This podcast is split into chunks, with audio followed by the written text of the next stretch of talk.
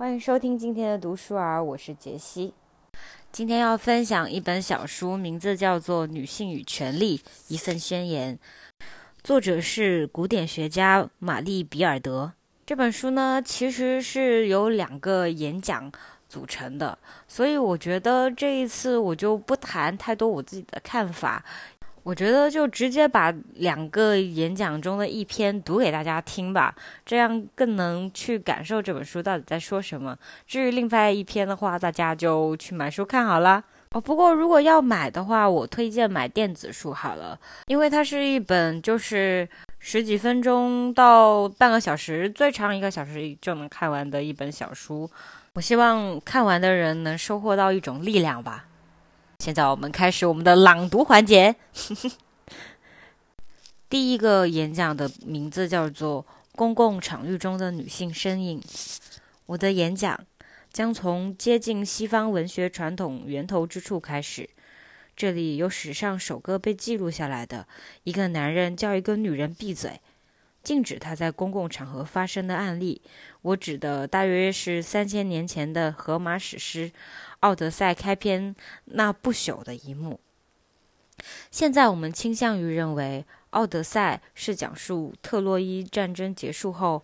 奥德修斯在归家途中经历的奇遇和艰险的史诗故事。而这几十年里，他的妻子佩涅罗伯忠贞地等待着他，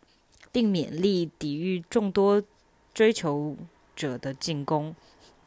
然而，《奥德赛》同时也是奥德修斯与佩涅罗伯的儿子特拉马库斯的故事，关于他的成长，以及他如何在整首诗的时间跨度里日渐成熟，从男孩变成男人的故事。这一过程肇始于全书第一卷。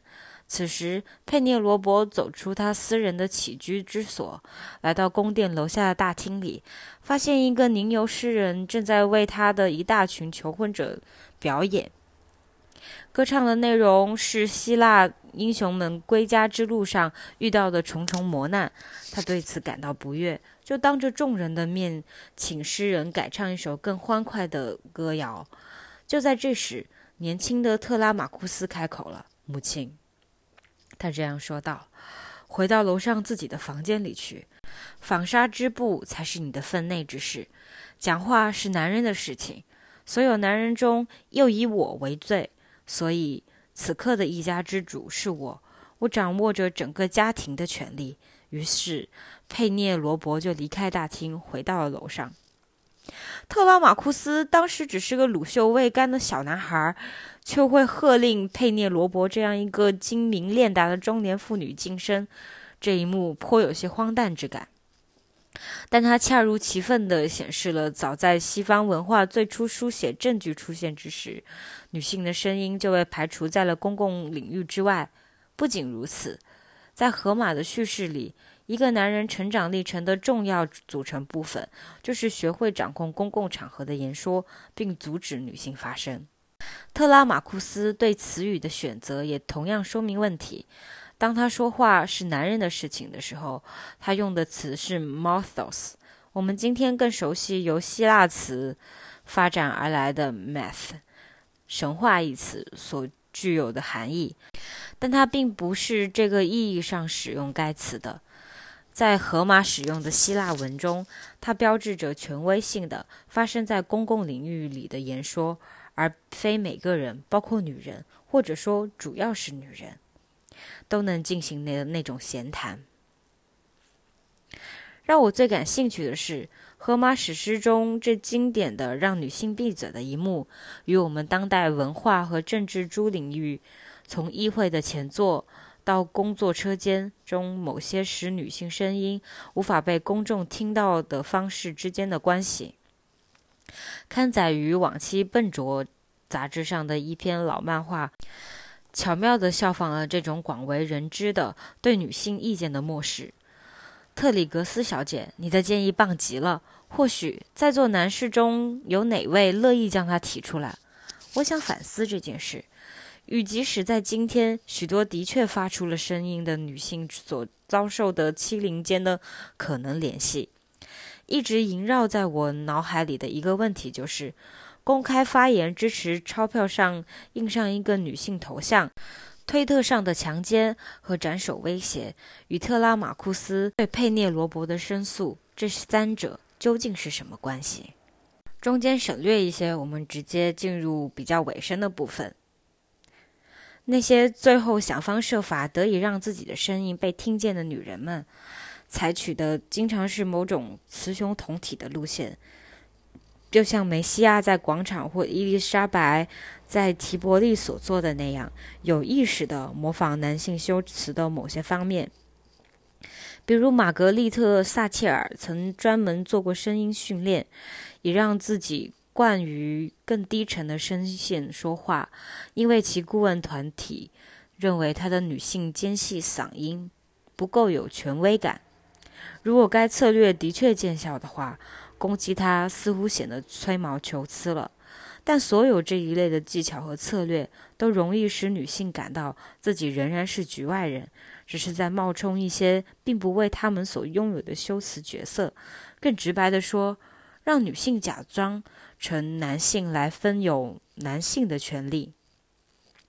或许是个短时间内快捷的法子，但并未触及问题的本质。我们需要在更基本的层面上反思我们的修辞活动所依据的规则。这里我不是在重复那句老生常谈的俗谚：说到底，男人和女人讲的是两种不一样的语言。如果事实的确如此，那也一定是因为从一开始，他们就被教会去说不一样的语言。另外，我当然不觉得我们需要沿着“男人来自火星，女人来自金星”这种大众心理学的路子走下去。我有一种直觉：如果我们在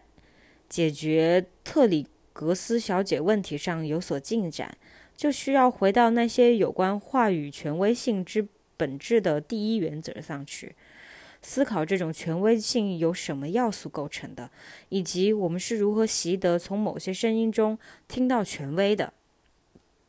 我们应该更多反思主导地位的男性话语背后的裂痕和断层，而非将女性推入声音训练师的课堂，催促他们去精心打造一把低沉沙哑的完美人工声线。在这件事上，我们仍然可以从希腊和罗马人那里借鉴一些东西。诚然，对我们今天在看待公共言说时所带有的这种严重性别化的预设，即男性的发声与女性的沉默，古典文化要负一部分责任。但同时，古典时期也有一些作者对这些预设做过比今天的我们更深远的反思。他们富有颠覆性的意识到了其中的厉害，为其简单粗暴感到不安，并暗示出对他们的抵制。奥维德或许是断然的让他笔下的女性在形态变化或肢体毁损的过程中失语，但他也暗示交流并不限于开口讲话一种方式。而要让女人彻底缄默也没有那么容易。菲洛米拉失去了舌头，却仍然能将事情的始末织进锦缎，以此方式对其强暴者发起控诉。这也就是为什么莎士比亚下的拉维尼亚不仅仅被割去了舌头，还要被砍断双手。最敏锐的古代修辞理论家都愿意承认。男性演讲中的那些最精妙的说服技巧，令人不安地接近他们眼中女性的诱惑手段。于是他们担忧到：演说是否还那么确定无疑的是一项男性的活动？一条格外血腥的意识向我们生动地揭示出，在古代公共生活和演说的背后，存在着一场难解难分的性别战争。在继公元前四十四年。在继公元前四十四年凯撒遇刺而起的罗马内战中，马库斯·图留斯·西塞罗，整个罗马世界中出现过的最强演说家和辩论家，被以私刑处死。杀手们继而得意洋洋地将他的手和头割了下来，带回罗马，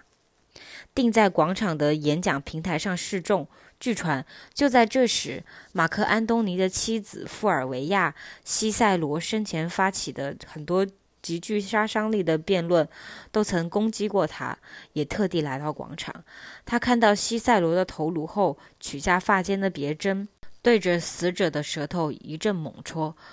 这是一幅令人不安的奇异画面，一个典型的女性事物被用作武器来攻击男性。产生其言辞的核心之所在，堪称菲洛米拉故事版本的反向版本。在这里，我指向的是一个具有批判性自觉的古代传统，它并没有直接挑战我之前概述的那个基本模式，而是极力揭示该模式中的矛盾与悖谬，并试图提出更大的关于言说之本质和目的的问题。无论讲话的是男性还是女性，或许我们应该由此得到启示，并力求使那些通常被人搁置不谈的问题重新进入大众视野。比如，我们应该如何在公共场合讲话，谁的声音更适于这种场合，以及为什么会这样。我们需要唤起人们对所谓富有权威的声音，以及声音中的权威性是如何被构建出来的这类议题的反思意识。我们需弄清楚这件事之后，我们的现代佩涅罗伯们才能知道如何回应特拉马库斯，或者干脆借给特里格里斯小姐一些别针。这就是我们今天的读书儿了。感谢你的收听，谁都不能让我闭嘴。